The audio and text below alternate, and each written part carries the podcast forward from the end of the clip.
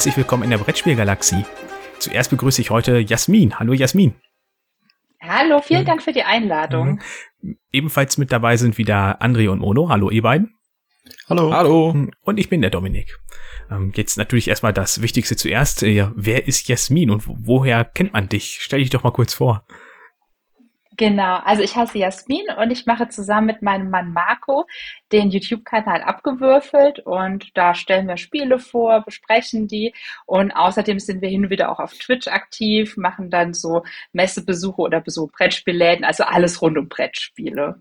Ja, und anscheinend find, äh, äh, entdeckst du gerade auch das Podcasten für dich. Letzte Woche warst du ja bei Sebastian von Solo Manolo zu hören. Äh, da hattet ihr die Folge über Final Girl gemacht. Da hattest du, glaube ich, auch schon gut Gefallen dran gefunden, hatte ich den Eindruck dass dir das gut äh, Spaß gemacht hat, ja. Ja, auf jeden Fall. Das war auch cool mit den Solo-Spielen, weil hm. Marco spielt zum Beispiel nicht gerne Solo und da konnte ich mich dann mit ähm, Solo Manolo super darüber austauschen. Hm. Ja, ich hatte mir die Folge auch angehört, obwohl mich die beiden Spiele gar nicht interessieren. Äh, aber es, ich höre trotzdem einfach gerne, wenn Leute da so tiefgehend über irgendwelche Spiele reden, dass man so ein bisschen aufschnappen kann, was überhaupt der Reiz für andere Leute bei dem Spiel ist. Fand ich auf jeden Fall sehr interessant, euch beiden da zu lauschen. Ja, Dankeschön. Ja. Ähm, also unsere letzte Folge, die er jetzt gerade veröffentlicht, ist ja die Story Games, ob man die öfter spielt oder nicht. Da können wir ja die Jasmin mal kurz fragen, wie die das noch sieht. Ja, also ich mag Story-Spiele und ich muss allerdings sagen, natürlich, wenn man einmal so eine Kampagne durch hat, dann ist die normalerweise durch. Dann dauert es immer noch mal eine Zeit, bis man da vielleicht noch mal mit einer Erweiterung noch mal dran geht. Aber ich bin jetzt zum Beispiel gerade so ein bisschen bei Tainted Grail und da gibt's ja noch ganz, ganz viel, bis man da einmal durch ist. Also da hat man ja schon dann ganz viele Stunden dran gespielt. Ja, da sieht man gerade hinter dir auch ein Kallaxfach voll Tainted Grail. Ich glaube, das sind so ein paar Stunden, bis man das hinter sich hat. Genau, ja. ja. Ja, gut. Ähm, heute wollen wir ein bisschen darüber reden und quatschen, wie wir uns denn überhaupt über Brettspiele und die Szene allgemein informieren. Also sprich, welche Informationsquellen wir nutzen und ähm, ob wir irgendwo Vorlieben haben oder ob wir auch Abneigung gegen irgendwas haben. Und da würde ich sagen, starten wir ruhig einfach mal direkt durch. Ähm, den ersten Punkt, den ich mir so aufgeschrieben habe, sind so die klassischen Printmedien. Also sprich Zeitschriften und Bücher. Wie schaut das bei euch aus? Ist ja so gar nicht mein Fall, um ehrlich zu sein. also äh, klein kurz, kurz vorab, also ich habe halt noch kaum Erfahrungen damit, mich irgendwie außerhalb meiner eigenen Bubble ähm, mich irgendwie zu informieren. Also wenn die Infos bei mir einkommen, dann eher durch Zufall, weil ich dann gerade irgendein YouTube-Video gucke und dann gucke, was da so, was da wird, wird mir da rechts noch so sonstiges angezeigt und äh, oder ich höre einen hör einen Podcast und äh, schweife dann ab und gehe irgendwo anders rein oder man sieht irgendwie einen Artikel im Internet auf Twitch oder wo auch immer. Und äh, deshalb Printmedien bei mir echt schwierig. Also Dominik, du hattest mir ja ein paar, ein paar Zeitungen auch oder Zeitschriften ausgeliehen und äh, ich habe sie mir auch wirklich angeguckt, aber bei mir ist es dann äh, der, der, der, die, die Spanne der Interesse ist so kurz, dass ich dann ganz schnell die wieder wegpacke. Komisch. Bei euch ist das wahrscheinlich anders, oder? Also bei mir ist es auf jeden Fall anders. Ich würde sogar sagen, dass ich äh, mit der Spielbox angefangen habe, mich zu informieren. Also wenn man mal Boardgame Geek absieht, wo wir ja auch noch sicherlich drüber sprechen ähm, werden, hatte ich mich mit der, habe ich mit der Spielbox angefangen. Also da habe ich dann, als ich tiefer ins Hobby eingestiegen bin, ich wusste irgendwie, dass es, dass es die gibt. Ich weiß nicht warum. Man sieht die, glaube ich, dann ab und zu mal in so, in so Bahnhofs, ähm, Zeitschriften, Bücherläden. Und da bin ich extra zum Hauptbahnhof gefahren damals und hab, wollte eine kaufen, dann war die nicht da. Und dann bin ich nochmal zum Hauptbahnhof und dann wieder nicht. Und dann habe ich sie einfach abonniert und seitdem habe ich sie noch im Abo. Und bin damit eigentlich auch ganz zufrieden. Also ich finde die gut, muss ich sagen. Ähm, aber es gibt ja auch andere, nicht nur die Spielbox, die vielleicht die bekannteste und größte, die größte Auflage wahrscheinlich hat, sondern auch andere, die kenne ich nicht so im Detail, aber das liegt einfach daran, das hat, das hat keinen speziellen Grund. Also, weil man, man kann einfach nicht so viel lesen. Nicht? Weiß nicht, wie das bei, wie, wie ist das bei dir, Jasmin? Hast du eine von, eine Spielezeitschrift abonniert oder mehrere? Alle? Alle jetzt nicht, aber ich habe tatsächlich die Spielbox und die Fairplay abonniert und ich freue mich auch immer, wenn die kommt. Das ist immer ein Highlight, dann mache ich es mir richtig gemütlich und lese die Artikel durch. Ich finde, die auch sind immer schön geschrieben. Also es trifft auch so genau meinen Ton. Ich finde es auch toll, wenn da mehrere Meinungen mit drin stehen. Also ich zelebriere das richtig und lese mir dann tatsächlich auch Informationen zu Spielen durch, die ich sonst jetzt nicht so auf dem Schirm gehabt hätte. Also das mache ich auch und das finde ich das Interessante an den Zeitschriften und allgemein an den Printmedien, dass ich da dann wirklich schon sage, ich lese erstmal alles auf jeden Fall an. Es ist ganz selten, dass ich dann wirklich den Artikel auch abbreche, aber im Normalfall lese ich die wirklich komplett durch und stelle dann mal fest, was es sonst so für Spiele gibt und werde auch manchmal auf welche aufmerksam, die ich sonst überhaupt nicht betrachtet hätte. Und das finde ich echt sehr äh, schön dabei. Und äh, neben der Spielbox habe ich noch das Doppelabo mit der Spiel Doch. Das ist ja aus dem gleichen Verlag. Und ähm, zur Erklärung da draußen, die Spielbox, die richtet sich eher so an die, die schon relativ viel spielen und auch komplexere Spiele, während die Spiel Doch sich ja eher an Gelegenheits- oder Familienspieler richtet. Also die unterscheiden sich ja zum Beispiel auch darin, dass bei der Spielbox Noten vergeben werden, beim anderen gibt es einfach nur Kurzfazite und sowas. Und was ich an beiden schätze, sind die Hintergrundthemen. Ich glaube, es ist klar, dass ich mich dafür interessiere, äh, sonst würde ich aber kaum den Podcast hier mitmachen. Äh, und das finde ich halt sehr charmant, dass da wirklich sehr viel bei rumkommt. Und die Spielbox hat sich meiner Meinung nach auch wesentlich verbessert, seit der Andreas Becker da der neue Chefredakteur geworden ist. Also da, da muss ich dir recht geben, du hattest mir ja sowohl die Spielbox als auch die Spiel doch ähm, ausgeliehen. Und ähm, ja, die Hintergrundthemen, die fand ich auch wirklich sehr interessant. Aber äh, ja, wie gesagt, wenn ich das Spiel nicht kannte, fiel es mir wirklich schwer, ähm, da jetzt einen, Artikel groß drüber zu lesen. Und genauso habe ich aber auch das Problem, äh, aber das habe ich jetzt nicht nur durch die Zeitungen, ähm, sondern generell, da ich ja noch relativ neu bin, ich lasse mich dann sehr, sehr schnell influenzen. also wenn ich dann da irgendein Spiel sehe, was ein, was ein cooles Cover hat, äh, was irgendwie äh, ne, ein schönes Design hat, äh, ich glaube, ich würde mir das zu schnell, zu schnell kaufen. Deswegen weiß ich gar nicht, ob das in meinem Stadium, wo ich gerade bin, nicht sogar schon zu viel wäre, wenn ich mir da jetzt so tief in eine Zeitung oder auch vielleicht in Bücher reingehen würde, ähm, dass ich dann einfach den Fokus verliere von den Spielen, die ich eigentlich habe. Mhm. Ich glaube, den Punkt, den würde ich mal ein bisschen nach hinten schieben, wenn wir ja, so ein paar mehrere Sachen, wie wir uns informieren, angesprochen haben, um dann nochmal so ein Fazit zu ziehen, was eventuell für so Neueinsteiger interessant ist. Ja, mich würde auch jetzt erstmal noch Jasmins Meinung zur Fairplay interessieren. Die hatten wir jetzt ähm, netterweise äh, zwei Probeexemplare zur Verfügung gestellt bekommen, damit wir uns ein bisschen informieren könnten. Ähm, ich fand es auf jeden Fall interessant, mal einen ganz anderen Schreibstil teilweise mit da drin zu haben.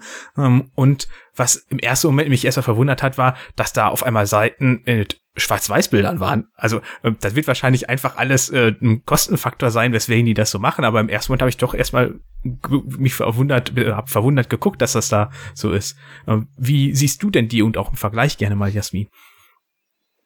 Mhm. Also die haben beide, also ich habe ja Spielbox und Fairplay, die haben beide so ihre ähm, Stärken. Deswegen bin ich froh, dass ich beide habe, weil ich finde, die ergänzen sich sehr gut. Mir ging das am Anfang genauso, dass ich erst dachte, ui, ähm, die hat ja die eben ganz viele ähm, nicht farbige Abbildungen, was ja gerade bei Spielmaterial vielleicht im ersten Moment auch erst ein bisschen ja ungewöhnlich ist. Aber ich glaube, das ist wirklich ein Kostenfaktor, weil die Fairplay, die ist, habe ich mal gehört, überhaupt nicht irgendwie kommerziell. Das heißt, die sind froh, wenn sie gerade so auf plus minus null rauskommen. Und da müssen sie natürlich auch genau dann gucken, dass die da so ein bisschen die Kosten gering halten. Und ich finde, äh, durch diesen Stil, wie sie die Spiele beschreiben und trotzdem passen ja die Bilder, stört mich das inzwischen auch überhaupt nicht, dass da nicht alles farbig eben abgedruckt ist. Hm.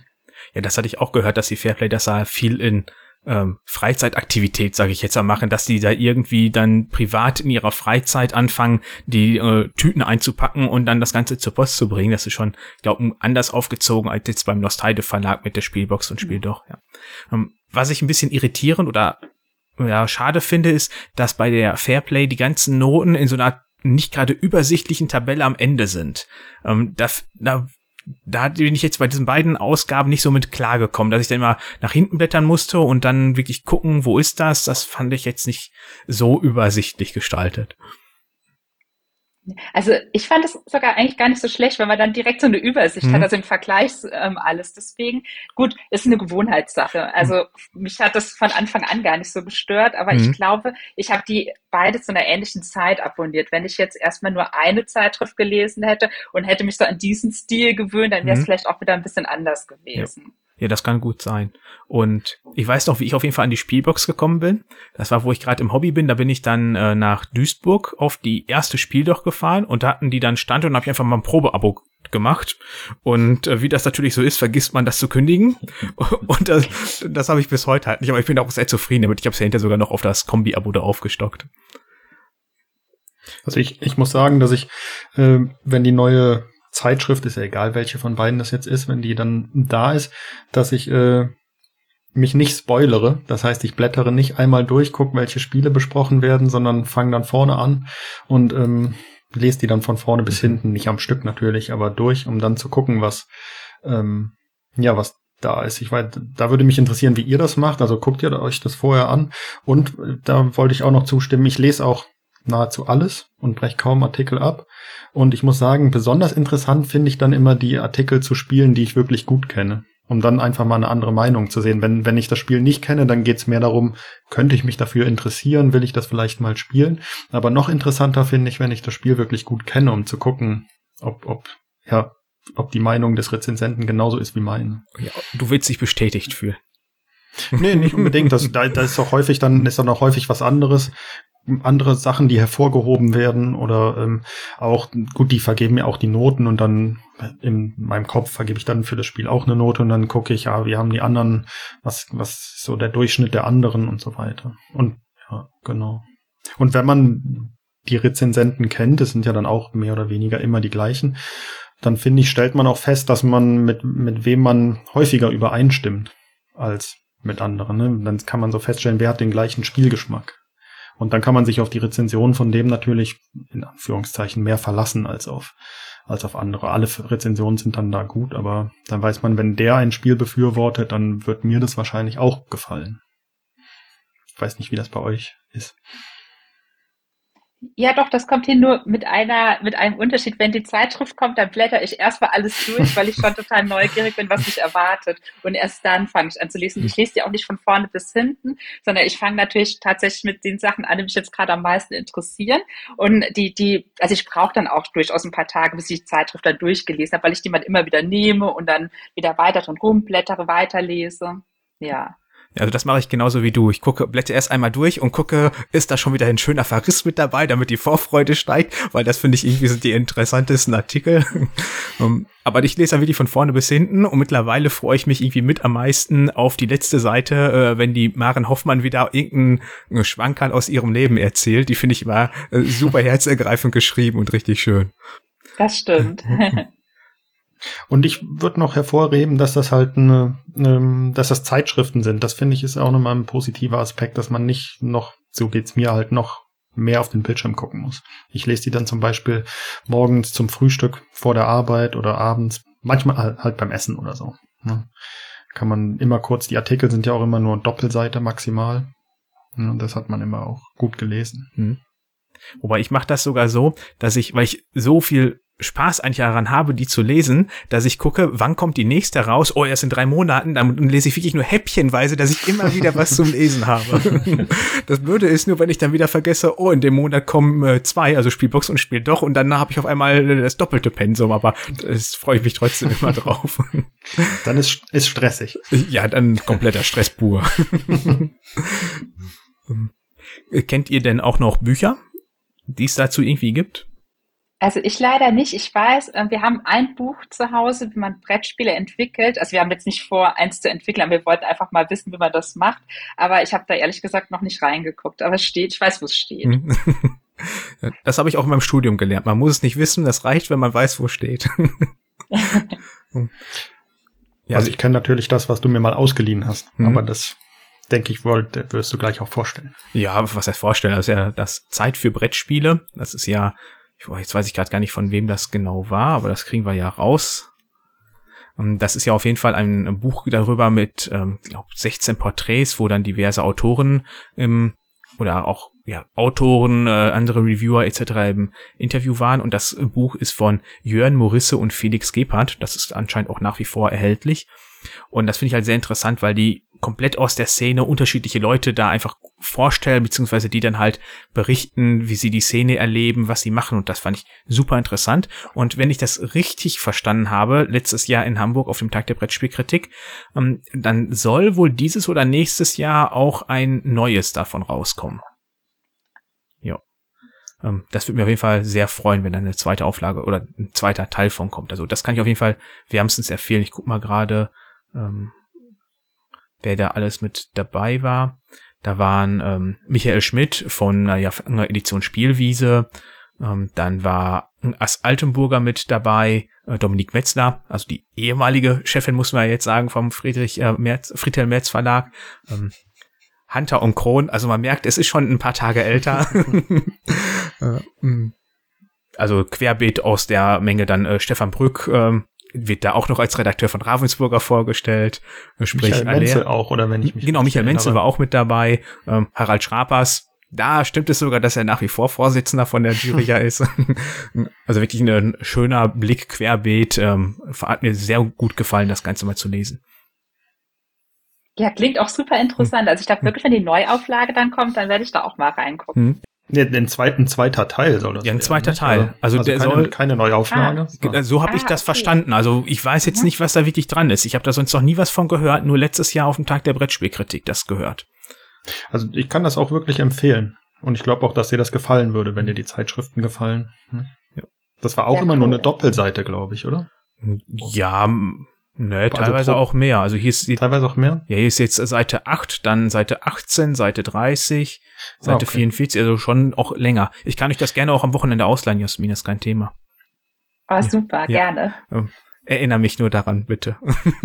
Alles klar, mache ähm, Ja, ich glaube, sonst, also von meiner Seite hätten wir die Printmedien dann, glaube ich, soweit abgeschlossen und wir könnten dann zu dem, glaube großen Block digital übergehen. dann haben wir auch endlich den André wieder mit an Bord. Ich glaube dann so, von an. So halbwegs. Ja. ähm, dann, dann verrat doch mal, was so überhaupt deine digitalen Quellen denn so sind, wenn du was nutzt oder wie du dich da informierst. Ja, also wie eben schon gesagt, ist die meisten Infos, äh, die ich bekomme, sind, wenn dann, also wirklich fast durch Zufall. Ähm, also klar, ich bewege mich ähm, auf Twitter, habe da die gängigsten ähm, ja, sowohl ähm, Autoren als auch ähm, ja, ein paar, paar ähm, Content Creator abonniert und man sieht dann immer mal wieder, wenn etwas Neues rauskommt, etwas Neues besprochen wird, ähm, dass man das dann sieht.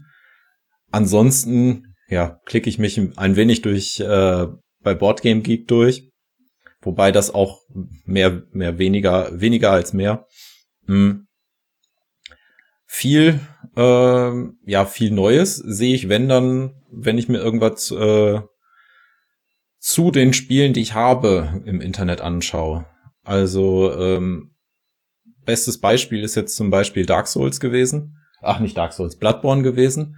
Ähm, wo ich mir im Vorfeld, bevor ich es mir gekauft habe, sehr viel äh, gerade auf YouTube dazu angeschaut habe, ähm, wie das denn so bewertet wird, was da überhaupt, wie das Spiel überhaupt aussieht. Und ähm, habe dadurch dann auch viele andere Dungeon Crawler gesehen, zum Beispiel, äh, die dann auch interessant waren. Ähm, ansonsten äh, schaue ich sehr viel. Ähm, jetzt muss ich kurz, jetzt muss ich kurz überlegen, wie das Format heißt. Ähm, Format C. Nee. Doch, so heißt der Kanal.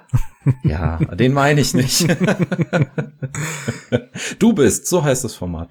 Äh, schaue ich sehr häufig äh, das Format Du bist bei den Rocket Beans, äh, die ja eigentlich eher für äh, Videospiele bekannt sind, aber äh, dort dann auch mal irgendwelche Brettspiele spielen, ob es jetzt von Familienspielen, uralten Spielen bis hin äh, zu auch relativ neuen Kennerspielen ist. Ähm, Morgen ist zum Beispiel eine von den Rocket Beans ähm, im Twitch, glaube ich, live mit, ähm, jetzt muss ich überlegen, ich glaube Frosted Games und äh, sie schauen sich äh, Frostpunk an.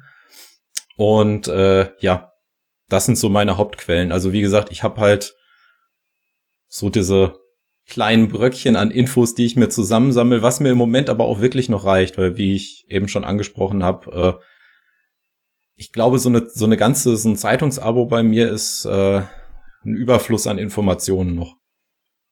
Also was du eben sagtest, dass du viel über YouTube dich informierst, äh, das erinnert mich direkt daran, wie ich halt am Anfang mich hauptsächlich informiert habe. Das war halt ähnlich. YouTube ist dann erstmal das zugänglichste und einfachste, um Informationen zu finden. Und das habe ich halt auch so gemacht, dass ich dann halt viel da geschaut habe. Ich weiß ganz am Anfang habe ich extrem viel Hunter und Kron geguckt. Ähm, mittlerweile schaue ich da eigentlich fast gar nichts mehr. Ähm, aber wir haben ja jetzt äh, bezüglich YouTube ja eine Expertin mit dabei, die kann uns ja jetzt noch mal erklären, ähm, warum YouTube und was so die Vorteile daran auch sind. Und vor allem, welche Kanäle ich abonnieren soll. ähm, ja, also warum wir YouTube machen, ist ganz klar, wir haben Lust an dieser Kombination mit äh, das Audiovisuelle einfach, dass wir dann nicht nur über Spiele sprechen, sondern die auch zeigen, dass wir verschiedene Möglichkeiten haben, Formate zu machen. Wobei wir sind ja nicht nur auf YouTube, sondern auch manchmal auf Twitch, ähm, weil da das mit dem Live-Gehen noch ein bisschen ja, also vielleicht nicht einfach, aber noch mal ein bisschen attraktiver irgendwie ist.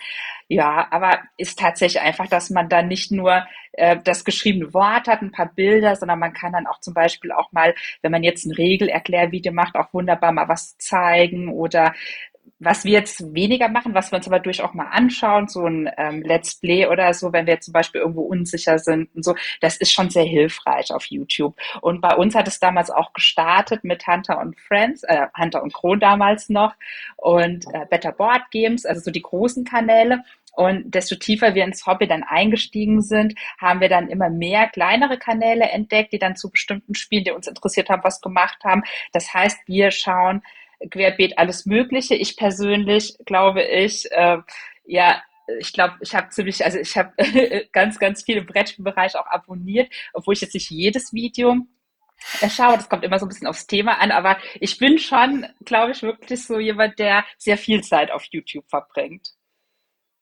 Hm.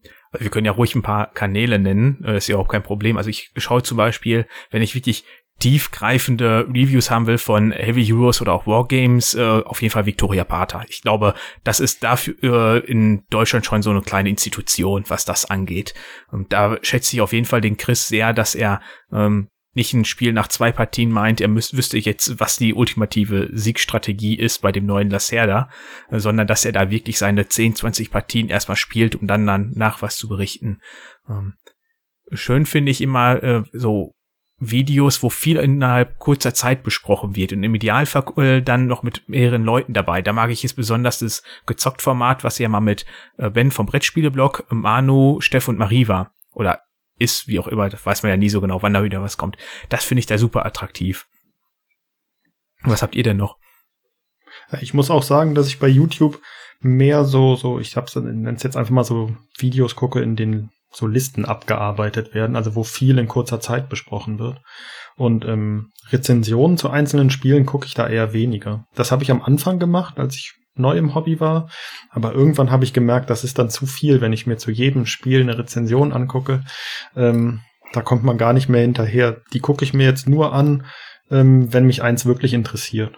Und dann gucke ich die auch von unterschiedlichen Kanälen, gucken wir manchmal von mehreren an, um zu gucken, wie besprechen die einen das, wie die anderen. Also da sehe ich bei jedem Kanal ähm, andere Vor- und Nachteile. Ja, genau. Ja, das mache ich im Grunde ähnlich, so dass ich die Reviews mittlerweile nur noch gucke, wenn ich mich das Spiel interessiert. Ansonsten, wie am Anfang war das halt, so wie es wahrscheinlich jetzt André auch macht, einfach um überhaupt Informationen zu bekommen, was es für Spiele gibt und ich muss, ich muss ein, eine Ausnahme muss ich sagen bei so bei so Top-Listen-Videos ist äh, kurz vor der Spiel. Irgendwann kann man die alle runterbeten. Also dann, ne, dann werden immer die gleichen Spiele genannt. Also die dann gucke ich sie mal kurz kurz nicht so gern. hm. ja. Was ich auch noch hervorheben würde, ist die. Ähm, ah, jetzt weiß ich, spiel doch mal. Ja, spiel doch mal. Äh, Julia und Stefan. Genau, und da, da habe ich zuletzt zum Beispiel den, die Messeberichte geguckt aus mhm. Nürnberg. Die finde ich auch immer sehr gut. Ja. ja, das machen die beiden echt super. Also, wen ich noch gerne gucke, das sind einmal die Dice Brothers, alles ja der Yogi, der beim letzten Mal hier mit zu Gast war, und auch euch, Jasmin. Ähm, was mir da halt gut gefällt, ist, äh, dass man direkt zwei Personen hat, die unterschiedliche Meinungen direkt dann auch dazu haben und man nicht einfach nur von einer Person dann den Spieleindruck jetzt erfährt. Das finde ich dann immer eine schöne Unterhaltung auch dabei. Vor allem, wenn, äh, so wie bei euch äh, Vieren jetzt, sage ich mal, dass der Fall ist, dass ihr gut miteinander harmoniert und dann auch ähm, das schön locker rüberkommt und nicht so durchgeskriptet.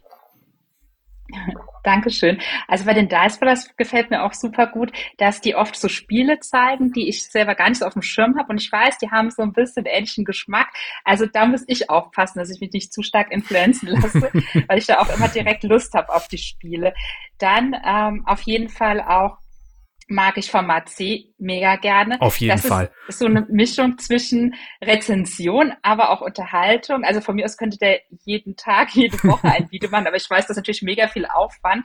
Aber das ist so wirklich sensationell gut gemacht. Also ich bin da auch wirklich baff, wenn ich seine Videos sehe oder äh, von beiden. Da ist ja auch die Claudia ganz, also wirklich auch super sympathisch mit dabei. Also es macht echt Spaß, den Kanal zu gucken. Wer den noch nicht kennt, sollte da auf jeden Fall mal reinschauen. Ist allerdings leider dadurch, dass es so aufwendig ist, ich glaube, alle zwei Monate oder ja. so nur, dass dann ein Video erscheint. Also da möchte ja. ich mal kurz einhaken, damit ihr da draußen wisst, wer das nicht kennt, um zu abzuschätzen, wie aufwendig das ist. Er hatte irgendwann, glaube ich, über Search for Planet X ein Video gemacht und da ist er dann in ein Planetarium gefahren und hat dort Aufnahmen gedreht und sowas. Also das ist, und dann auch mit irgendwelchen Comic-Einspielern und sowas. Das ist halt nicht einfach nur aufwendig gedreht am Spieltisch, sondern mit Einspielern ohne Ende. Das ist, er hat irgendwann mal gesagt, wie viel Arbeit er da reinsteckt. Ich weiß es nicht mehr. Ich, ich wollte das, glaube auch schnell verdrängen, wie viel Arbeit er da investiert.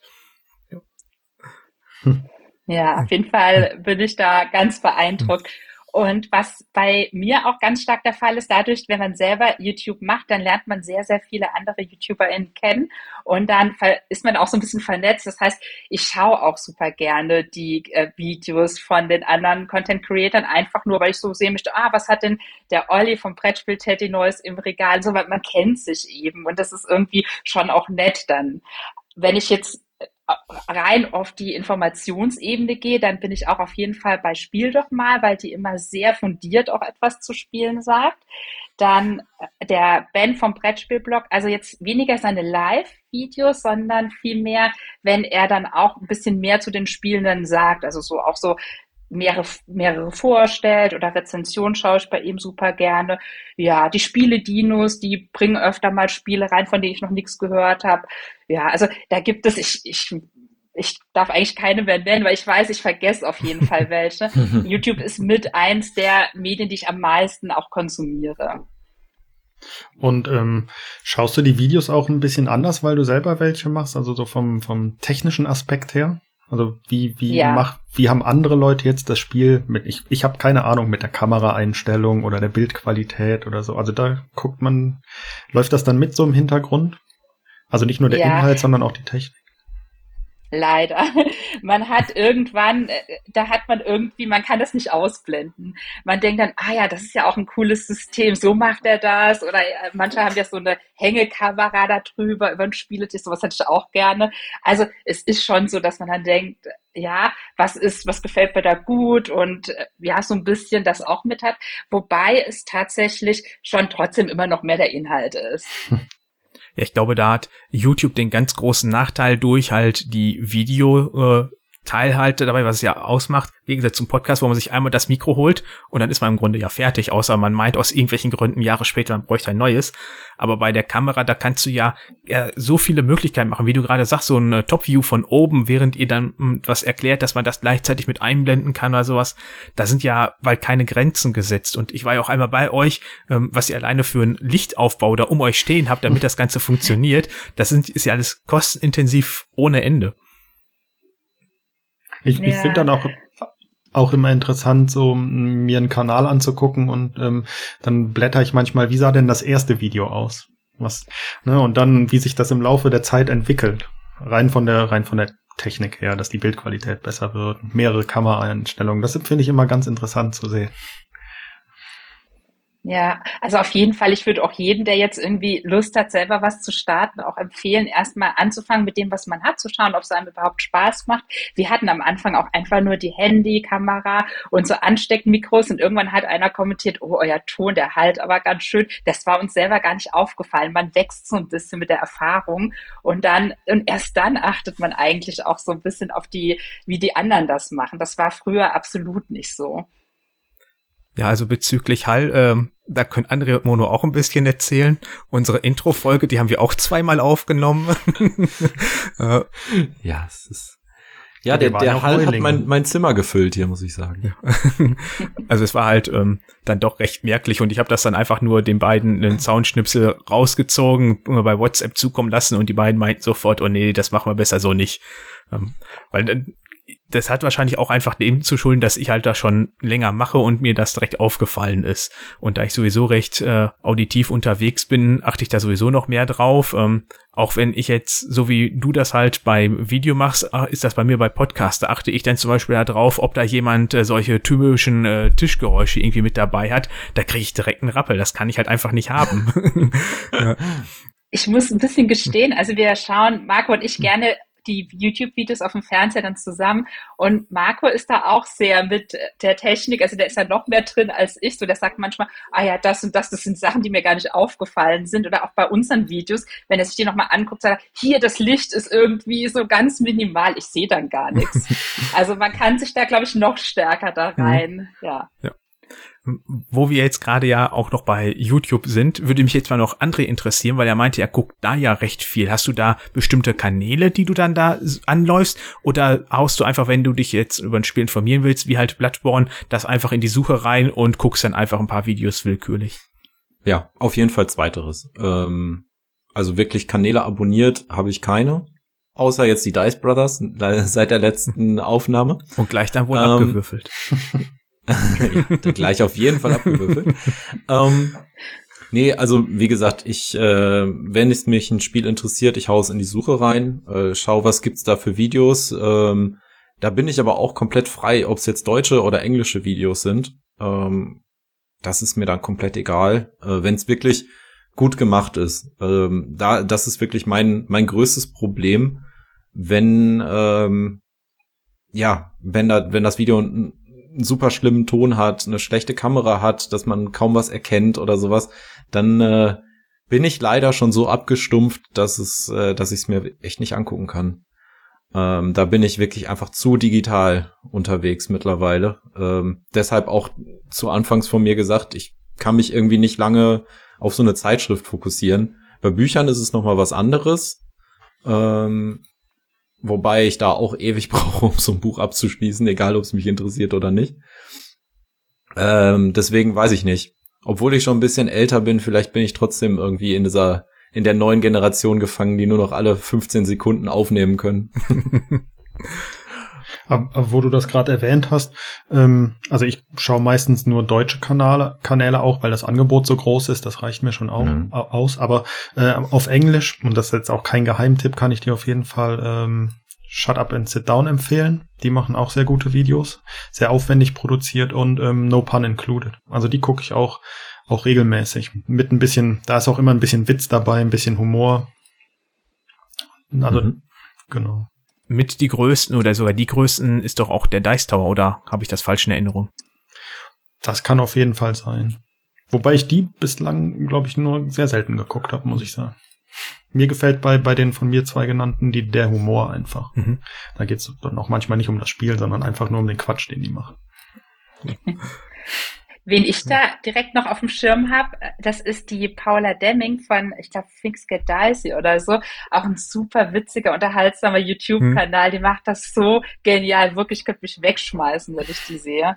Ja, die nimmt ja das Ganze im Grunde einfach nur ironisch auf. Die, die veräppelt ja die ganze Szene einfach nur. Das ist wirklich sehr witzig gemacht. Ja. Ich glaube, jetzt hatte sie irgendwie was von wegen Anfang des Jahres und ich will nichts Neues kaufen und wie sie dann da immer so am Verzweifeln ist, dass sie nichts Neues kaufen möchte und ihren Pile of Shame spielen möchte oder so oder muss. ja, die sind wirklich cool. Jo. Ähm, dann würde ich, wenn ihr sonst jetzt äh, nichts mehr zu Video oder ah, gehen wir noch einmal zu, kurz zu Twitch rüber. Ähm, mhm. wie funktioniert Twitch und warum wird Twitch eher für Live genutzt als für YouTube? Weil ich komme mit Twitch nicht klar, ich bin da irgendwie zu doof für. Auf Twitch sind die netteren Leute. Wenn du auf YouTube live gehst, beziehungsweise in den, den, äh, die Live-Videos oder so, die ich mir anschaue, wenn du auf YouTube live gehst, äh, du hast teilweise den Abschaum des Internets da drin, in den Kommentaren und auf Twitch kenne ich es andersrum. Ähm, nee, ich glaube, Twitch hat sich halt einfach eingebürgert, äh, eigentlich eher durch die Videospielszene. Bitte korrigier mich, äh, korrigiert mich, wenn ich mich da jetzt gerade irre. Aber es ist dann halt immer weiter zu so einem Lifestyle-Portal geworden. Also ob jetzt im äh, Real-Life-Streams da sind oder äh, halt auch sehr viele Brettspiel-Streams, wo dann äh, ja wirklich ein, ein Let's Play zu einem Brettspiel läuft. Also da findest du mittlerweile alles. Mhm. Und ich glaube, YouTube ist da auch einfach von den Funktionen oder der Interaktion mit dem mit den Zuschauern auch ein bisschen limitierter. Das kann ja vielleicht Jasmin noch mal mir Legastheniker erklären. Also ich kann das ja nur von unserer Erfahrung aus sagen. Also wir haben uns für Twitch entschieden, weil es einfach das Livestreaming für Content Creator auch unglaublich leicht macht. Es ist es ist so, dass die Zuschauerinteraktion sehr groß ist. Theoretisch geht das bei bei YouTube auch, aber da hat Adri irgendwie schon richtig gesagt, das ist es ist auch so ein bisschen eine andere Community. Also bei Twitch, die Leute, die bei Twitch aktiv sind, die sind auch irgendwie das auch mehr gewohnt. Manchmal habe ich das Gefühl, auch mehr gewohnt, da auch aktiv bei zu sein, weil das steht und fällt auch sehr oft damit. Also wenn wir zum Beispiel irgendwie live da durch die Läden gehen oder auf eine Messe, dann steht und fällt das wirklich damit, dass die Leute in den Chat schreiben, geht mal dahin und grüßt mal den oder macht mal den, den Blödsinn und so. Das macht da schon ziemlich viel aus. Ja, wobei es trotzdem immer noch so ist, dass wenn wir jetzt persönlich live gehen, dass da eher weniger Leute zuschauen, weil es dauert länger auf Twitch zu wachsen, weil man dann nur wächst, wenn man gerade live ist, als auf YouTube, habe ich zumindest so im Gefühl drin. Ja. Okay. Also äh, mehr dann wegen der äh, Community-Interaktion, weswegen das dann bevorzugt wird. Okay. Ja. Gut, dann würde ich jetzt mal äh, das Video wegschmeißen und wir bleiben beim Ton, sprich beim Podcast. ja, also genau unser Medium ja hier. Äh, wie seht ihr das? Wie nutzt ihr das? Was habt ihr da für Kanäle? Äh, wie macht, äh, ja, erzählt einfach mal. Also ich nutze das, ich fange einfach an, ich nutze das meistens so nebenbei, wie wahrscheinlich die meisten, rate ich jetzt das einfach. Das ist halt das Podcast-Medium, das ist genau dafür irgendwie. Wahrscheinlich 90 Prozent der Leute hören das beim Autofahren oder im öffentlichen Nahverkehr, je nachdem, wie man zur Arbeit hin und zurückkommt, kann ich mir vorstellen. Ich höre es teilweise auch, auch auf der Arbeit, wenn ich gerade nichts Anspruchsvolles zu tun habe. Ähm, ja, also so, da, dafür nutze ich Podcasts. Die kann man immer so gut zwischendurch einschieben.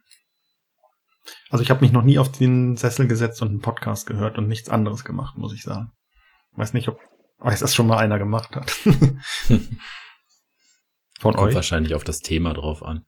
Ähm, ja, ist bei mir genauso. Also ich ähm, höre die Podcast eigentlich meistens entweder im Auto oder während der Arbeit, ähm, wenn dann irgendwas, man, man schaut sich äh, stundenlang irgendeine Excel-Tabelle an und wertet irgendwelche Zahlen aus oder was auch immer ähm, und hat dann Hintergrundrauschen. Wobei mir das da aufgefallen ist, gerade bei der Arbeit, ist es wirklich mehr Hintergrundrauschen als ähm, jetzt während der Autofahrt oder wenn man ja mit einem Hund spazieren geht, wie auch immer. Ähm, deswegen bei der Arbeit höre ich dann eigentlich nur Podcasts, die wirklich seichte Unterhaltung sind, also nichts, was irgendwie in Richtung Brettspiele geht.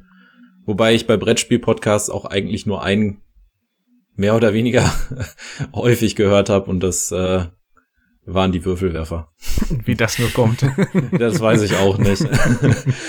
ähm, ansonsten bin ich da einfach komplett im, im Neuland. Also da, das, das finde ich aber jetzt auch als Neuling noch schon ein bisschen sehr schwierig, wenn du ähm, dir alles so gesehen selber vorstellen musst und ähm, vielleicht viele Spielemechaniken oder auch Fachbegriffe nicht kennst, finde ich das dann einfacher, wenn man ein Video dabei hat, als wenn ähm, nur darüber erzählt wird. Also wenn dann irgendwie minutenlang äh, eine Regel erklärt wird ohne dass man jetzt das, das Brett vor sich hat und irgendwas sieht, finde ich das extrem schwer. Ja, da kann, da kann ich nur zustimmen. Ja, das ist halt ähm, der große Nachteil. Deswegen, also Regeln gehören nicht in einem Podcast. Das ist halt einfach so. Das ähm, muss nur teilweise auch noch bei anderen ankommen.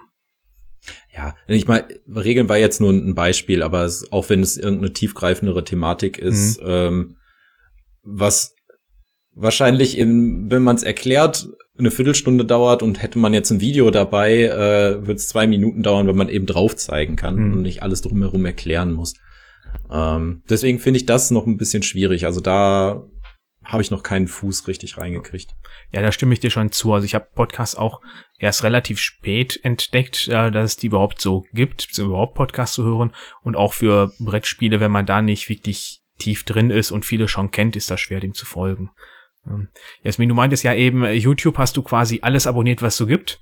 Bist du bei Podcasts auch so drauf oder bist du da ein bisschen selektiver? Nee, ich glaube, da bin ich genauso drauf. Also das ist wirklich, ich bin auch ein riesen Podcast-Fan. Ich mache das auch viel nebenbei. Also wenn ich zum Beispiel in der Straßenbahn sitze oder wenn ich dann ähm, ja die Earpods an und dann Hausarbeit und oder abends zum Einschlafen und so. Ich höre sehr, sehr viele Brettspiel-Podcasts. Ich höre auch noch so andere Podcasts, also so True Crime und so Sachen höre ich gerne. Aber selbst bei Brettspiel-Podcasts habe ich sehr, sehr viel abonniert. Und je nach Thema, also ich mag auch diese Metathemen sehr gerne, höre ich das super gerne. Oder wen ich super oft höre, ist zum Beispiel Brettspiel-News, die Podcasts. Also da mag ich auch das Zusammenspiel, wenn die über ihre, also wenn die zusammensitzen und über ihre Spiele sprechen. Oder die Solo-Reihe mag ich unglaublich gerne. Ja, aber ich weiß gar nicht, soll ich mal ein paar aufzählen? Ich habe da echt ja, also einige. Also, zum Beispiel auch Pile of Happiness. Mhm. Die machen jetzt nicht, äh, machen jetzt, ja, vielleicht auch alle zwei Wochen im Schnitt, aber die haben richtig Ahnung von Spielen. Ich finde auch sehr schön, wie sie das präsentieren, sehr tief einsteigen und ich finde, die erklären das aber auch gut. Also das ist ja auch eine Kunst, was bei einem Podcast zu erklären. Das merke ich, wenn ich ein Video schneide, dann merke ich manchmal, okay, das habe ich jetzt selber so ein bisschen komisch erklärt. Dann habe ich im Video noch die Möglichkeit, noch ein Bild einzublenden oder noch äh, eine Korrektur oben einzublenden. Also klappt ja im Podcast nicht. Und ich finde das immer, also ich bin da echt beeindruckt, wie gut die das da auch machen. Dann Board Game Theory höre ich gerne. Da ja, also gerade auch so Interviews oder wenn die manchmal über Spiele, die mich selber interessieren, auch sehr in die Tiefe gehen. Die Board Game Monkeys. Dann ähm, der Solo-Podcast, ich ja eben schon gesagt, vom Brettspiel-News, aber auch ähm, Solo Manolo zum Beispiel, Einzelspiel. Also ich bin da also jetzt irgendwie so auf Solo-Spielen gekommen. Seitdem hat sich das nochmal so ein bisschen intensiviert. Fuchs und Bär, also ich finde auch wirklich toll, wie die Spiele besprechen. Die gehen da auch sehr fundiert in die Tiefe und auch wirklich mit einer also sprachlich so toll erklärt, dass ich da auch immer ganz baff bin. Ja, die Jungs vom Brettspiel-Podcast, die sind auch live auf Twitch. Meistens schaffe ich das nicht, da live dabei zu sein, aber da kann man ja später den Podcast noch hören. Äh, das ist auch, da ist es so zum Beispiel, wir hatten ja eben über Twitch so ein bisschen die Rede. Dadurch, dass die dann ihren Podcast aufnehmen, gehen die auch nicht so viel auf den Chat ein. Deswegen ist das nicht schlimm, wenn man das erst im Nachhinein so mitkriegt. Ja, die Brettagogen, dann natürlich klar, Brettspielgalaxie, Würfelwerfer. ja, ähm, und ich habe bestimmt trotzdem noch einige mhm. vergessen. Also da gibt es wirklich eine unglaubliche Bandbreite. Und ich finde aber, jeder hat seinen eigenen Charme. Und je nach Thema freue ich mich doch immer, wenn ich dann so sehe, wenn sich dann mein Podcast-Programm aktualisiert, dann denke ich, ah ja, schön, wieder eine neue Folge, da muss ich gleich mal reinhören. Mhm. Also ich habe viele von denen, die du genannt hast, höre ich auch. Ähm, und gerade sowas Fuchs und Bär oder auch die Brettagogen, beziehungsweise der Brettagoge-Podcast äh, ausmacht, ist für mich, dass sie sehr fundiert wirklich über die Spiele sprechen und halt auch äh, sehr eloquent sich ausdrücken können. Und äh, ja. trotzdem ist das alles wirklich schön locker flockig äh, und nicht so total spießerischer Art und Weise, wie die da drangehen. Ähm, und auch bei Solo, genau die, die du auch genannt hast, die höre ich auch alle. Ähm, was mich bei dem Brettspiel-News-Kanal so ein bisschen stört, ist, dass da alles querbeet da drin ist und äh, so hin und wieder oder ja, deren Gruppengespräche, die interessieren mich selten. Ich weiß nicht warum, aber das sagt mir meistens nicht zu. Aber die Folgen, die der Johannes macht mit den Interviews und auch die Solo-Sachen, die höre ich mal relativ gerne. Und äh, dann habe ich das jetzt so eingestellt, dass ich die nur informiert werde und gar nicht äh, automatisch runterlade. Aber dadurch stelle ich halt immer wieder mal fest, dass mir an Folgen auch da durchgegangen sind. Ich meine, gut, dann lädt man sie halt später nach oder so. Aber das finde ich da ein bisschen schade, dass die halt so viele unterschiedliche Formate in dem einen Kanal haben. Das ist ein bisschen unübersichtlich. Ähm, wenn ich noch äh, sehr gerne höre, sind die Spielträumers, also Daniel und Ingo. Äh, da sind natürlich die Einspieler vom Daniel einfach genial, was der da produziert. Das finde ich äh, super. Dann, dass die auch immer jede Folge einen Klassiker besprechen, wo dann nochmal ein älteres Spiel mit dahin zukommt. Ähm, und gleichzeitig halt, wie bei euch, wie eben erwähnt, dass man direkt zwei unterschiedliche Meinungen zu einem Spiel direkt hat. Das finde ich mal sehr schätzensweise. Und ähm, jetzt ja passend zu älteren Spielen ist ja gerade rausgekommen die Brettsäge. Äh, die besprechen ja jetzt hauptsächlich äh, nur ältere Spiele. Ja. Und ebenfalls, ja, glaube neu eigentlich nicht mehr. Ich glaube, die sind im Sommer schon gestartet. Ist ja Christian vom Spielstil. Das ist ja der, der diese BG Together Aktion startet. Die haben den Podcast Spiel mit Stil. Aber ich glaube, da ist jetzt letzten Freitag erst die dritte oder vierte Folge von veröffentlicht. Die hatten zwischendrin eine etwas längere Pause, aber ähm, da höre ich auch immer wieder gerne mit rein. Und Mono ist ja, glaube ich, auch Podcast, ja, hast eben schon gesagt, sehr aktiv. Hast du noch irgendwen, den du empfehlen könntest? Ähm, ihr habt jetzt so viele genannt. Ich weiß nicht, habt ihr die Bretterwisser erwähnt, einer von euch beiden? Also die nee, einer der nicht. ersten Pod, einer der ersten Podcasts, wenn ich das so richtig mitbekommen habe. Ja. Und die ich auch immer noch, oder was heißt immer Mhm. noch, die ich sehr, sehr gerne höre. Ja. Ähm, Da hat mittlerweile die Sonja die Jungs ja auch im Griff, von daher macht das Spaß. ja, ob die den Arne so im Griff hat, das weiß ich nicht. Arne, der verkauft und kauft doch nur. ja, schöne nee, also das, das, das wäre mir noch als Ergänzung ein, eingefallen, sonst Mhm. höre ich auch viele, die ihr schon genannt, Ja. die ihr schon genannt habt. Aber einen Punkt würde ich noch ansprechen, und zwar ist, ähm, ich weiß, dass Dominik irgendwie auf Geschwindigkeit hundertfach hört Nein, nein, nur Und- zwei bis zweieinhalb, wenn ich was nebenher mache. und noch und noch stille Sequenz, stille, äh, also Pausen rausschneiden Ja, auch das noch raus. mache ich. Ich glaube, dann würde ich einen Schlaganfall bekommen. Das ist Übungssache, da bin ich ganz ehrlich. Am Anfang habe ich mir auch gedacht, das kannst du nicht machen, habe ich das einfach mal mit 1,2 ausprobiert und dann habe ich mich einfach gesteigert und mittlerweile ist zweifach äh, ganz normal. Ich kriege dann einen Rappel, wenn ich was Langsames gucke. Ich kann zum Beispiel auch nicht verstehen, dass Leute sagen, wenn vom Brettspielblock willst du schnell reden. Ich stelle den auch auf zweifach. Ja, also ich habe tatsächlich auch damit angefangen. Ich bin jetzt bei 1,5, aber ohne, ohne die Pausen rauszuschneiden. Mhm. Das finde ich, kann ich, kann ich mir gut anhören. Ja. Und das ist ein bisschen dem geschuldet, dass es re- recht viel Angebot gibt, ne? sowohl bei YouTube als auch bei Podcasts, sonst kommt man nicht hinterher. Und da muss ich dich ein bisschen bewundern, Jasmin, was du da alles aufgezählt hast, wo du dich informierst. Also das ist ganz schön Ja, wobei ich, ich muss auch ein bisschen sagen, das ist auch nochmal ein eigenes Hobby, das Informieren. Also es ist echt so. Und ähm, es ist jetzt auch nicht so, dass ich von jedem Podcast, den ich aufgezählt habe, alles höre, was es gibt, sondern das hängt natürlich auch sehr stark davon ab, welche Spiele werden besprochen, um welche Themen geht es und so. Das ist ganz klar. Also das würde ich auch gar nicht schaffen. Aber ich meine, wie oft, ich wohne in Köln, muss man auf die KVB warten. Das heißt, da hat man schon mehr Zeit irgendwie, als man gerne hätte. Und dann kann man ja auch einen Podcast hören. Ja, ich meine, wenigstens in der Hinsicht ist die KVB verlässlich, ne? Auf jeden Fall. Let letzte Woche hatte ich viel Zeit aufgrund des Streiks, den ich nicht auf dem Schirm hatte. Oh. Gut, dann würde ich sagen, haben wir jetzt äh, Video und Ton und Ton alleine abgearbeitet. Sprich, dann bleibt jetzt äh, meiner Meinung nach nur noch das äh, der Text im Internet. Ich glaube, da haben wir eben ja schon des Öfteren den Namen Boardgame Geek fallen lassen. Ich glaube, den meisten ist das auf jeden Fall ein Begriff. Zumindest äh, würde mich jetzt wundern, wenn jemand Brettspiel-Podcast hört und nichts mit Boardgame Geek anfangen kann. Äh, Wie nutzt ihr das denn so?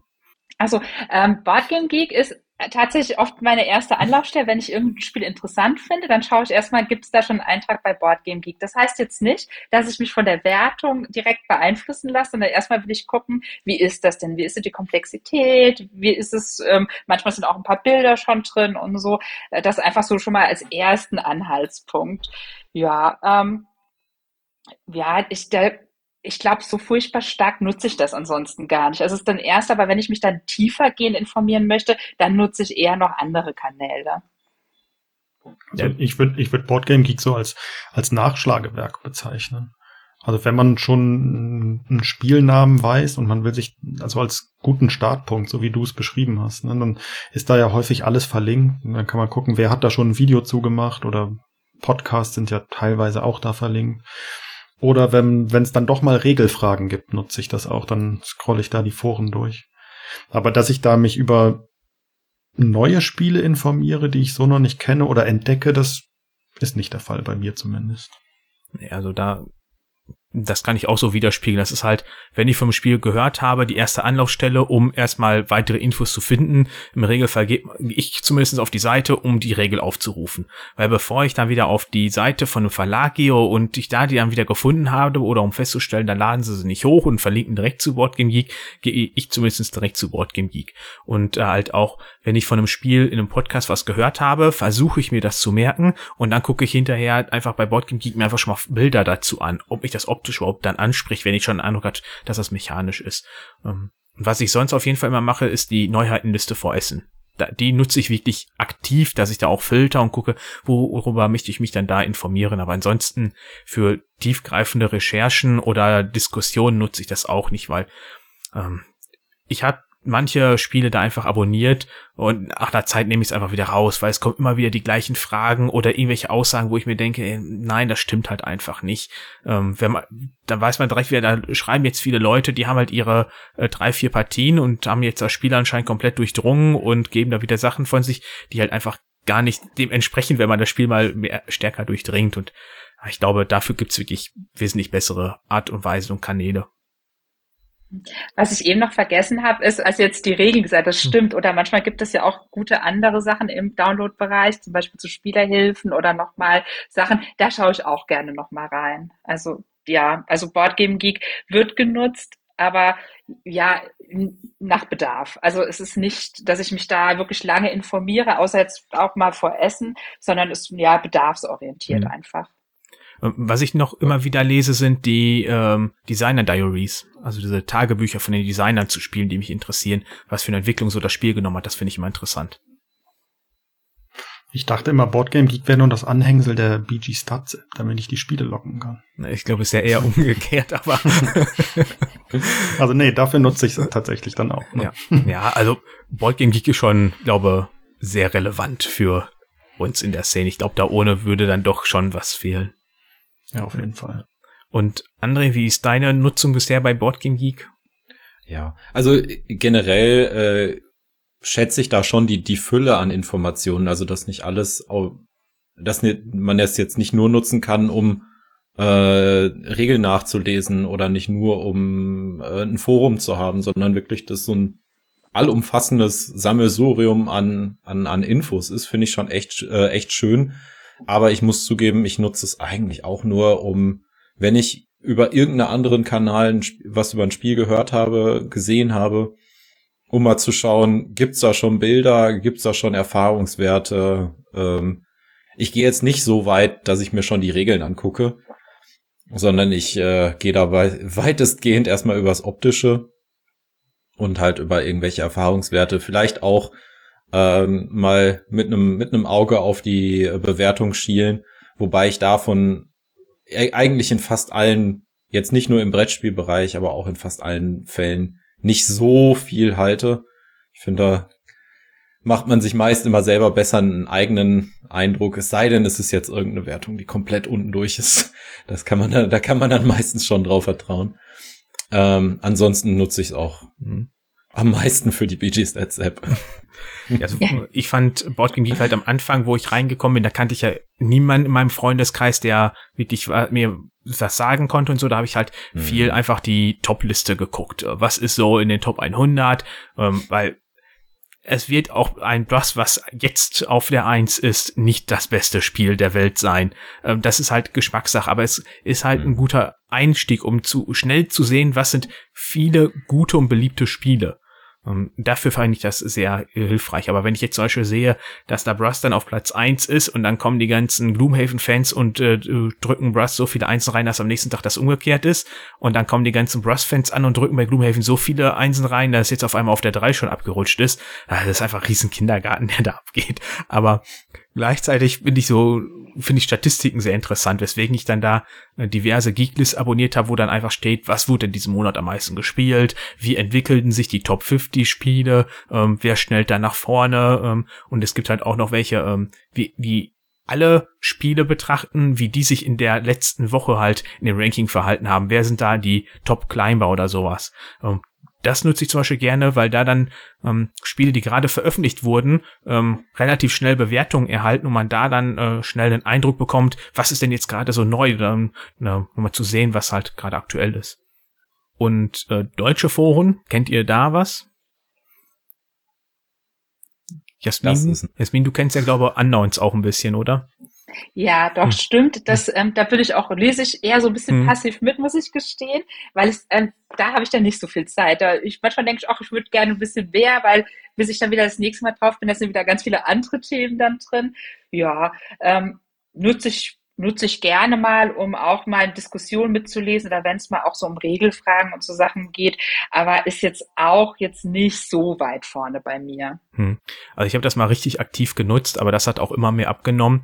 Ähm, was ich finde, dass man da wirklich sehr gut sich mit anderen austauschen kann, die das Spiel wirklich auch fundiert kennen und man da dann über Disku äh, Regeln äh, diskutieren kann oder auch über Strategien, ähm, aber auch, äh, dass das sehr breit gefächert ist von den Geschmäckern. Ähm, also kann man sich gut drüber austauschen auf jeden Fall. Also wenn ich Regelfragen habe, gehe ich auch mittlerweile eher zu Unknowns als zu, zu Boardgame Geek. Alleine schon, weil ich Unknowns übersichtlicher finde. Also da finde ich Boardgame Geek ist ja irgendwie optisch in den 90ern, glaube ich, stehen geblieben oder sowas. Aber nur teilweise. Manche Seiten sind irgendwie neuer. Ja, keine Ahnung, was die da machen. Haben noch nicht genug Supporter oder sowas.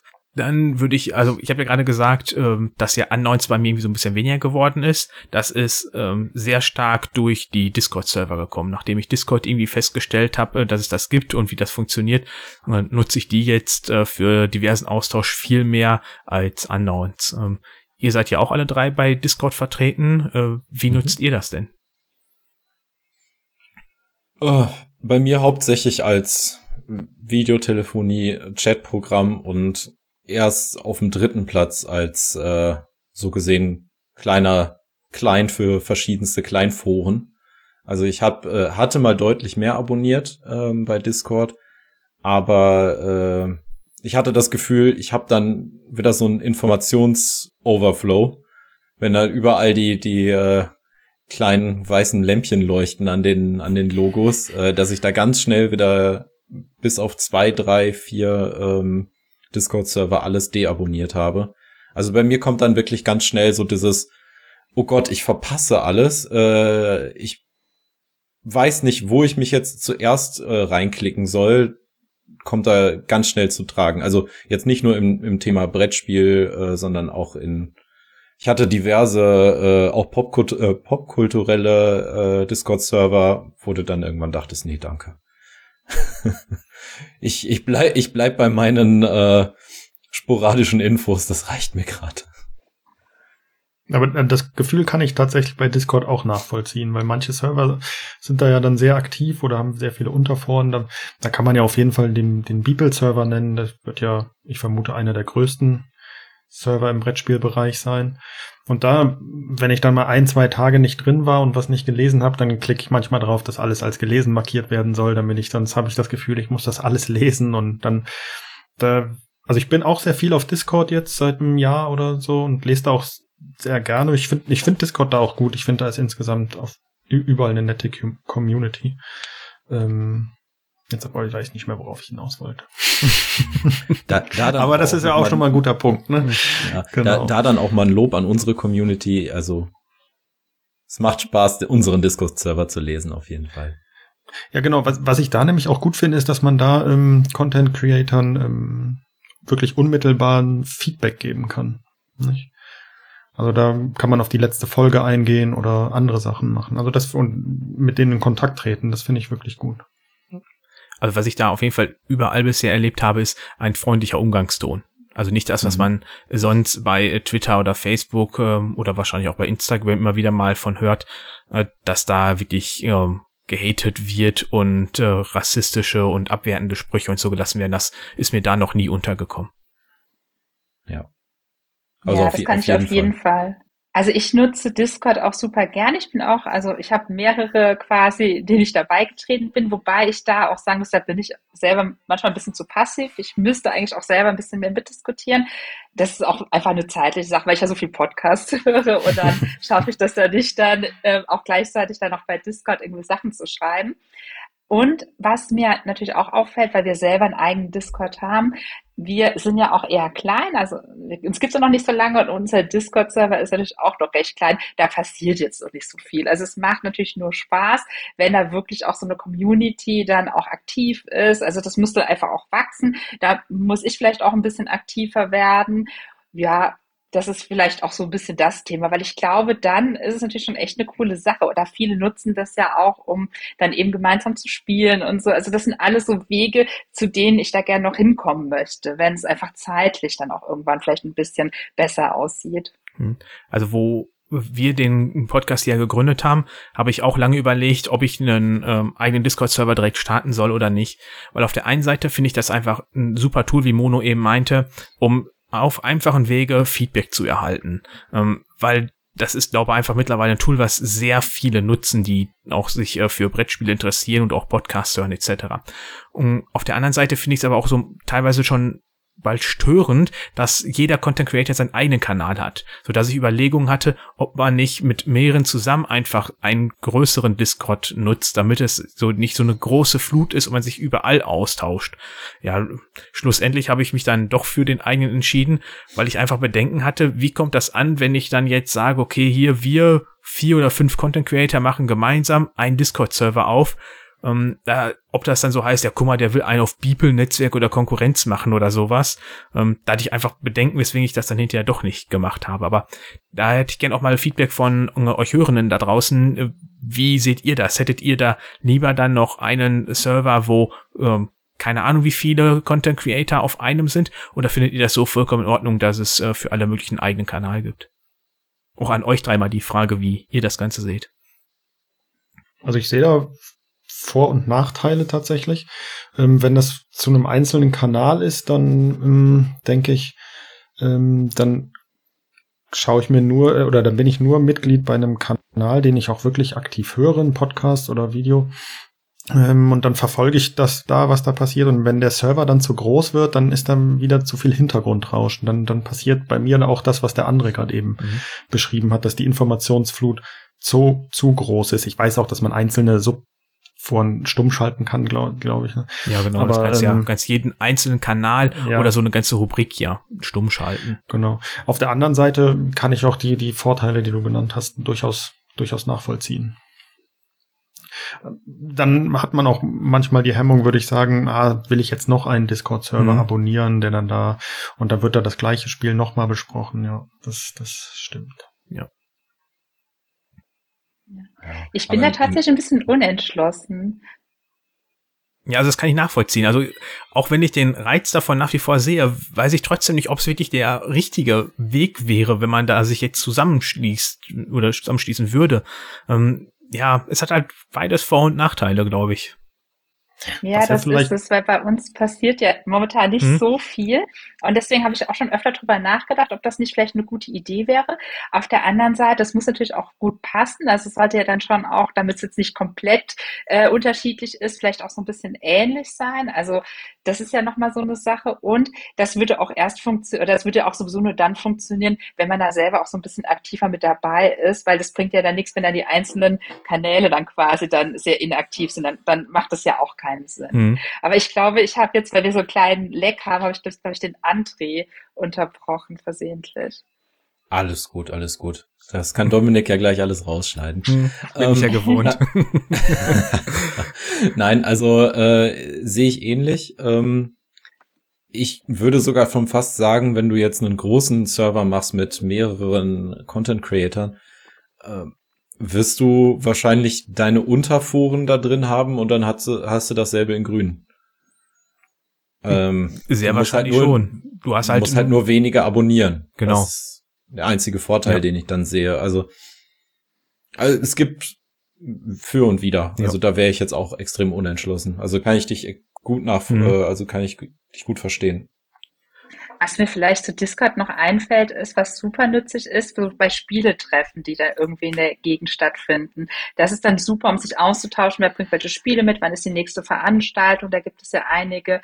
Also von daher, Discord hat super nützliche Sachen und dann würde das jetzt ja, untergehen, wenn es, wenn es Discord nicht gäbe oder wenn das jetzt irgendwo dann so irgendwo mit drin wäre. Hm.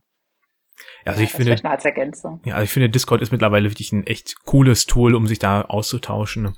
Was ich manchmal ein bisschen schade finde, ist, ähm, dass wenn man da jetzt anfängt, über ein Spiel zu schreiben und dann kommt dann eine Rückfrage und dann ist ganz schnell jemand anderes schon dazwischen, um über was anderes zu schreiben und dann gehen die Sachen unter, weil man da, also ich ja, irgendwie fragt man sich ja trotzdem, lohnt es sich jetzt hier für so eine Thread zu starten, damit das geordnet ist? Weil manchmal tausche dich dann doch nur zwei, dreimal kurz aus und dann war's das und manchmal zieht sich das ewig hin ja, da bin ich immer so unentschlossen, wann man das machen sollte und wann nicht. Ähm, ja, Ansonsten, ähm, fairerweise sollte man auch erwähnen, äh, dass nicht nur Content Creator, sondern auch äh, etliche Verlage bei Discord vertreten sind. Da muss ich aber sagen, die habe ich alle pauschal auf stumm geschaltet, weil ähm, die nutze ich halt, wenn ich eine Regelfrage habe äh, und da da irgendwie speziell über ein Spiel was wissen möchte. Ansonsten interessiert mich das da nicht, was die da alles so schreiben. Jo, dann habe ich als letzten Punkt nur noch äh, Twitter beziehungsweise Mastodon aufgeschrieben. Ähm, ich weiß nicht, Jasmin, ihr seid auch bei Twitter zumindest vertreten mit eurem Kanal, oder? Ja. Ja, äh, genau. Ja, ich glaube, ansonsten haben wir das ja dann alle anscheinend, aber ich glaube, die Nutzung ist recht unterschiedlich bei uns allen, oder? Ja, auf jeden Fall. Also ich bin der defensivste. Ähm, also ich bin wirklich der stille, der stille Leser auf, äh, auf Twitter. Wenn ich da mal irgendwas vielleicht geretweetet habe, dann ist es aber auch schon sehr weit. Ähm, wobei ich aktuell auch schon echt am überlegen bin, ob ich Twitter nicht abschaffe und dann vielleicht doch auch zu Mastodon gehe. Weil irgendwie, ich weiß nicht, der Umgangston auf Twitter, seitdem der Herr Musk das übernommen hat, ist nicht mehr so, nicht mehr so schön geworden. Also Twitter nutze ich schon immer nur so, dass mir das angezeigt wird von Leuten, denen ich folge. Also von dem ganzen anderen mhm. Bullshit-Gedönse kriege ich gar nichts mit. Äh, von daher weiß ich wirklich nicht, was da für ein Schrott geschrieben wird. Und selbst wenn da jemand mal was mit Politik oder sowas teilt, ich lese mir das bewusst nicht durch, weil ich weiß, ich bin da auf Twitter. Äh, also daher habe ich im Regelfall wirklich nur Content, der mich interessiert. Das ist in meinem Fall halt zum Großteil Brettspiele und dann halt noch der Motorsport. Ich glaube, das ist mittlerweile auch kein Geheimnis, dass mich das interessiert. Ähm, und darüber konsumiere ich aber auch mehr Infos, als dass ich glaube schreibe. Ich habe da mal mehr über Partien geschrieben. Das hat auch, glaube ich, stark abgenommen, weil ich das dann mittlerweile auch eher bei Discord mache, weil ich finde, bei Discord bekommst du dann noch mal eher eine Rückmeldung oder eine Frage dazu, als bei Twitter, wo dann einfach nur, ja toll, jetzt habe ich hier 40, äh, 50 Likes, aber trotzdem, dann stellt man teilweise sogar extra eine Frage und es kommt halt einfach nichts zurück. Das ist dann halt, ja, einfach nur durchscrollen, dann wird überall auf Like geklickt und dann war es das. Ja, also ich bin tatsächlich auch, überlege ich, ob ich Twitter und auch Mastodon äh, nicht weiter nutze, weil ich mich da auch, ja, wie, wie du das auch gerade beschrieben hast, Dominik, ähm, ich finde, das ist häufig dann so ein bisschen Werbung auch, was wenn man Content Creator ist natürlich auch gut ist und dann, dann sehe ich zum Beispiel auch, ah, hier gibt's ein neues Video, da gibt das, das finde ich dann auch gut, aber die Interaktion fehlt mir dann so ein bisschen. Ne? Also das ist alles so ein bisschen Einbahnstraße, habe ich das Gefühl. Und deswegen, ich nutze mehr Discord. Einfach mittlerweile. Genau. Ja, das mit der Werbung trifft's auch. Also wir haben, wenn wir ein Video gemacht haben, dann machen wir natürlich dann auch bei Twitter Werbung dafür. Dann kommt manchmal noch ein Retweet oder mal eine Frage, aber es ist sehr, sehr wenig. Und da müsste man jetzt natürlich auch Zeit haben, dann alles lesen. Ich mache es auch so ein bisschen wie Dominik, dass ich jetzt persönlich, ich habe noch einen privaten Account, aber auch nur das also nur das angezeigt bekommen, was ich abonniert habe. Das ist auch viel Brettspiel-Content. Aber auch da ist das so, ich muss ehrlich gestehen, ich bin noch eher so ein bisschen bei Instagram unterwegs. Also auch bei Brettspielen. Das, ob das jetzt mir mehr gibt, weiß ich nicht. Es ist nur, es ist nochmal ein bisschen anders, auch mit diesen Bildern oder da habe ich das Gefühl mit den Kommentaren, dass da für mich jetzt persönlich mehr Austausch stattfindet als auf Twitter. Also äh, Instagram habe ich nur mal über den Würfelwerfer-Account dann ein bisschen genutzt, weil wir festgestellt haben, den gibt's noch. Ähm, da bin ich überhaupt nicht mit reingekommen. Also Instagram ist für mich irgendwie auch so ein Buch mit sieben Siegeln. Ähm, da du dich jetzt im Grunde nur über eine neue Folge kurz, wenn da was ist und dann war's. Also ich habe da wirklich mal ein paar Mal versucht, über ähm, Spiele, die ich gespielt habe, auch ein bisschen ausführlicher was zu schreiben und so, aber da kam halt auch seltenst was zurück oder dann so, ah, schönes Spiel oder mag ich auch. Und dann dachte ich mir, ja, aber ich habe hier jetzt teilweise eine Viertelstunde Arbeit reingesetzt, dass ich gucke, dass ich hier schöne Bilder extra gemacht habe, äh, dass ich das jetzt vernünftig beschreibe und sowas. Und dann, ja, das war mir die Arbeit dann auch nicht wert. Da dachte ich mir, dann kann ich auch einfach nur innerhalb von einer halben Minute was bei Twitter reinhauen und habe das gleiche Feedback. Ja, wobei, da muss ich sagen, also mir geht's manchmal ähnlich, dass ich dann, also ich bin bei uns für die Insta-Posts zuständig, wobei wir jetzt auch nicht so extrem aktiv sind. Und dann gebe ich mir auch immer super viel Mühe, dann den Text zu schreiben, ein bisschen Informationen zu den Spielen zu geben. Und dann ist es auch manchmal so, dass dann auch nur Likes kommen und auch vielleicht auch eher das wenig angeklickt wird. Und ich denke dann auch, jetzt habe ich mir so viel Mühe gegeben. Aber wir haben auch schon durch unseren Insta-Account auch Leute kennengelernt dann auch. Die, dann sind wir mit denen ins Gespräch gekommen, haben auch mal gegenseitig irgendwie die Stories oder Nachrichten geschrieben, ähm, Bilder kommentiert. Und da hat man auch gemerkt, da ist der Gegenüber auf der gleichen Wellenlänge. Also zum Beispiel jetzt äh, die Tina von Pile of Happiness, die habe ich über Instagram kennengelernt. Seitdem verabreden wir uns ab und zu mal zum Spielen. Das ist schon eigentlich schon ganz gut gewesen so. Mhm. Ja, das ist bei mir wirklich dann mittlerweile eher alles bei Discord. Ich habe zum Beispiel ähm, recht lange auch nach einer Brettspielmatte hinterher gesucht und dann hatten wir ja die Folge über Brettspielzubehör und dann hatte der Björn vom Brettspiel-Podcast sein ähm, Regal und Tisch und sowas gepostet und dann habe ich ihn angeschrieben, wo er die Matte her hat und hat mir halt gesagt, dass er die von Deep Cut Studios hatte, weil die Sondergrößen anbieten. Ähm, das habe ich dann darüber genutzt, aber das habe ich auch über Twitter noch nie gehabt. Gut, vielleicht hätte ich auch Instagram mehr nutzen müssen über den Account, um dann da auch diese Erfahrung mehr machen zu können.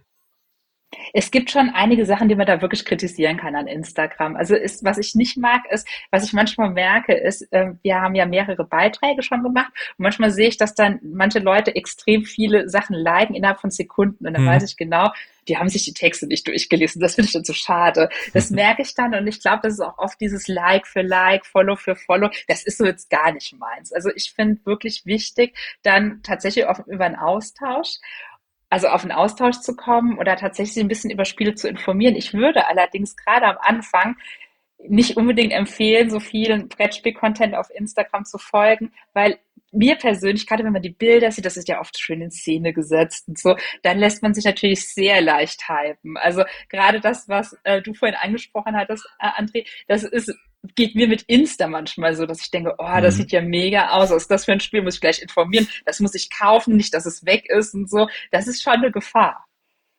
Also das äh, habe ich auf Instagram auf jeden Fall auch. Ähm, da ich äh, nicht, ich folge da zwar aktiv keinem äh, Brettspiel-Content, aber äh, es ist nun mal die Internet-Informations-Cookie-Krake. Ich bekomme natürlich Werbung auf Instagram für irgendwelche Brettspiele.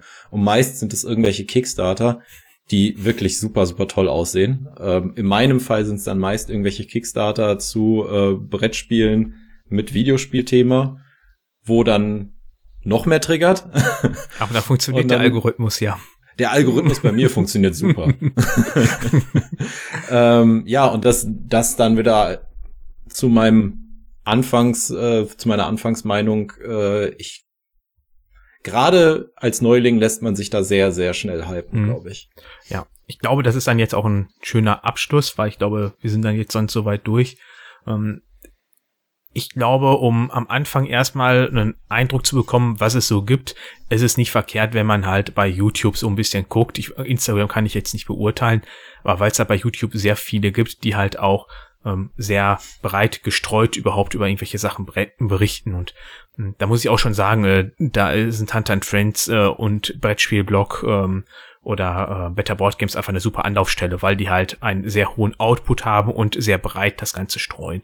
Und dadurch, glaube ich schon, findet man dann mit der Zeit so das, was einem gefällt und dann fängt man ja auch sehr wahrscheinlich an zu recherchieren und wo gibt's noch weitere Quellen und dann findet man halt auch die Wege, die einem selber zusagen. Wir haben ja jetzt über jede Menge gesprochen und da wird es auch Leute bei geben, die sagen, sie können mit Discord nichts anfangen, bei denen ist äh, Twitter, Mastodon oder Instagram das Hauptnutzwerk.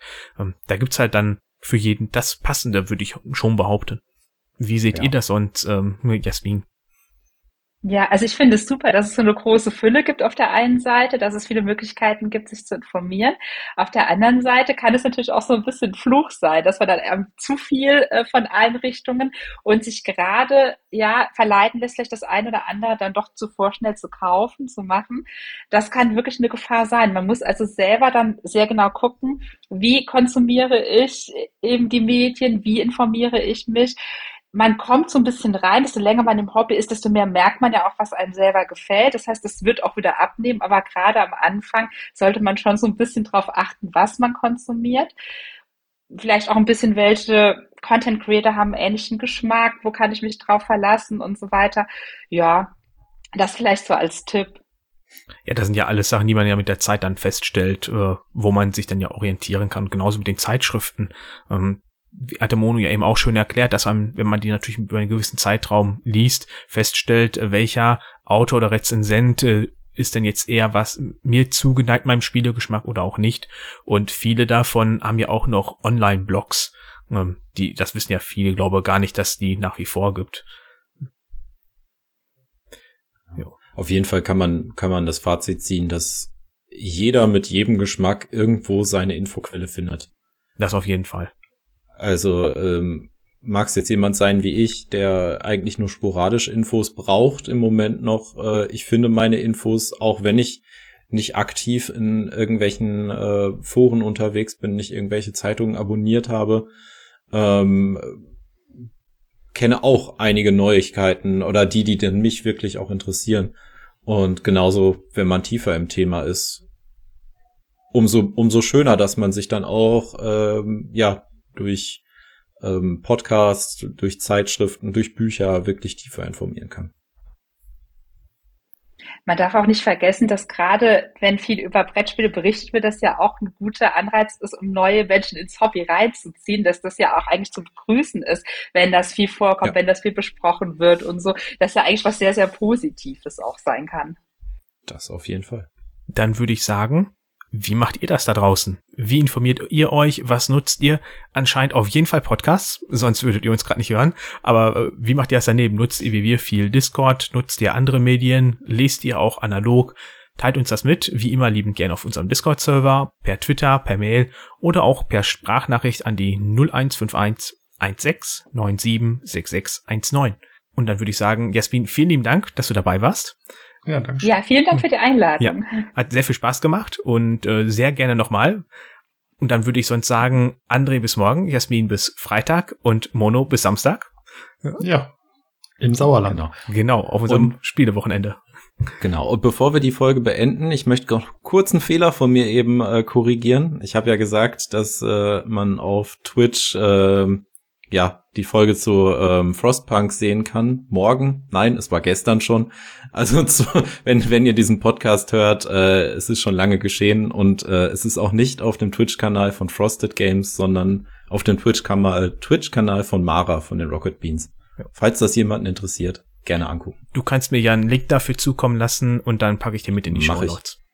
Mach ich. Alles klar. Dann würde ich sagen, bis zum nächsten Mal. Tschüss. Ciao. Tschüss. Tschüss.